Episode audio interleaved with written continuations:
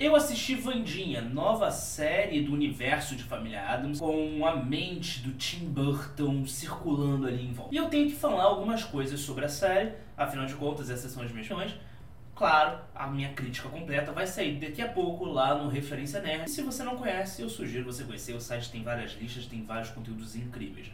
Mas, falando de Vandinha, eu tenho que começar sendo o velho chato. Afinal de contas, eu conheci a personagem nesta série. A série clássica de 1960 que passavam nas noites do Nick at Night. Na verdade, essa foi a segunda série que eu assisti. Tecnicamente, eu conheci o universo de Family Adams com a série, com a segunda série que passava nas noites do Fox Kids. Porém, por onde eu conheci, por onde eu não conheci, é um pouco irrelevante, visto que a série faz algumas mudanças no universo da família Adams que não existiam em nenhuma das versões anteriores. A família Adams sempre foi retratada como uma família estranha e sombria. E sempre ficava no limbo se o que acontecia na série, se as coisas que eles falavam de fato eram reais ou eles eram só muito excêntricos. E esse sempre foi o core da diversão da família. Se você assistiu o vídeo, o vídeo em que eu conto a história da família, você vai saber, se você não assistiu, o card para assistir está aqui em cima e está aqui na descrição,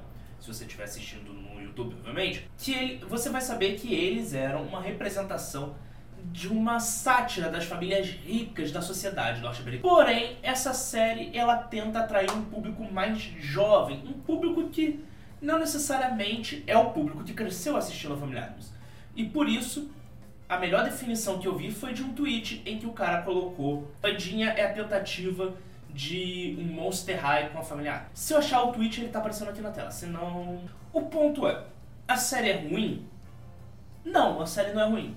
O problema é que eles tentam enfiar poderes e coisas sobrenaturais que você acaba justificando a principal graça da família que é você saber se eles estão falando a verdade ou se é só excentricidade. Mas agora eles assumem, não, de fato, eles têm ligações com o cultismo e com bruxaria. Aí você vai dizer, ah, mas a família Adams sempre teve poderes. Bem, você tinha a vovó, a avó bruxa, que sempre ficava meio que implícito que ela tinha poderes mágicos, mas de fato eram mostrados.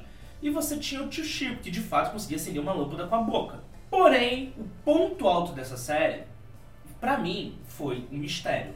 O fato de transformar numa série de mistério adolescente, eu achei muito divertido ver a Vandinha como sendo a mestre detetive dessa situação toda. O que me deixou frustrado foi o fato de, se você prestar atenção principalmente nos cenários, você solucionar o crime no quinto episódio, e são nove, sabe? A série ela cria uma barriga muito grande. Ela, se fosse uma minissérie de 5, 6 episódios, eu acho que ficaria mais redondinho. Mas aí já entra mais na minha crítica e não na minha opinião. Eu sinceramente gostei pra caramba e eu espero que tenha uma segunda temporada. Eu acho que neste universo eles construíram coisas que podem ser muito bem aproveitadas. Mas sinceramente, eu acho que o maior desperdício da série foi, de novo, usarem uma marca que já existe, usarem personagens que já existem, como é o caso de Familiares, ao invés de simplesmente tentarem criar algo novo inspirado no antigo. Por mais que seja no universo de Familiares, por mais que seja o Tim Burton, é triste você ver que é só uma modificação de algo que já era bom. Podia ser algo novo, algo mais forte. Mas é só mais uma coisa. Espero tenha uma segunda temporada, mas não ficaria surpreso se não tivesse. Sinceramente, também não sei se eu assistiria uma segunda temporada. Hugo, você está meio confuso. Você quer uma segunda temporada, mas você não assistiria? Exatamente isso. Eu quero uma segunda temporada, mas eu não sei se hoje eu assistiria. Beleza? Se gostou do vídeo, não esquece de se inscrever no canal, dar seu curtir. E se você estiver assistindo no YouTube, está aparecendo mais dois vídeos aqui na tela para você conferir.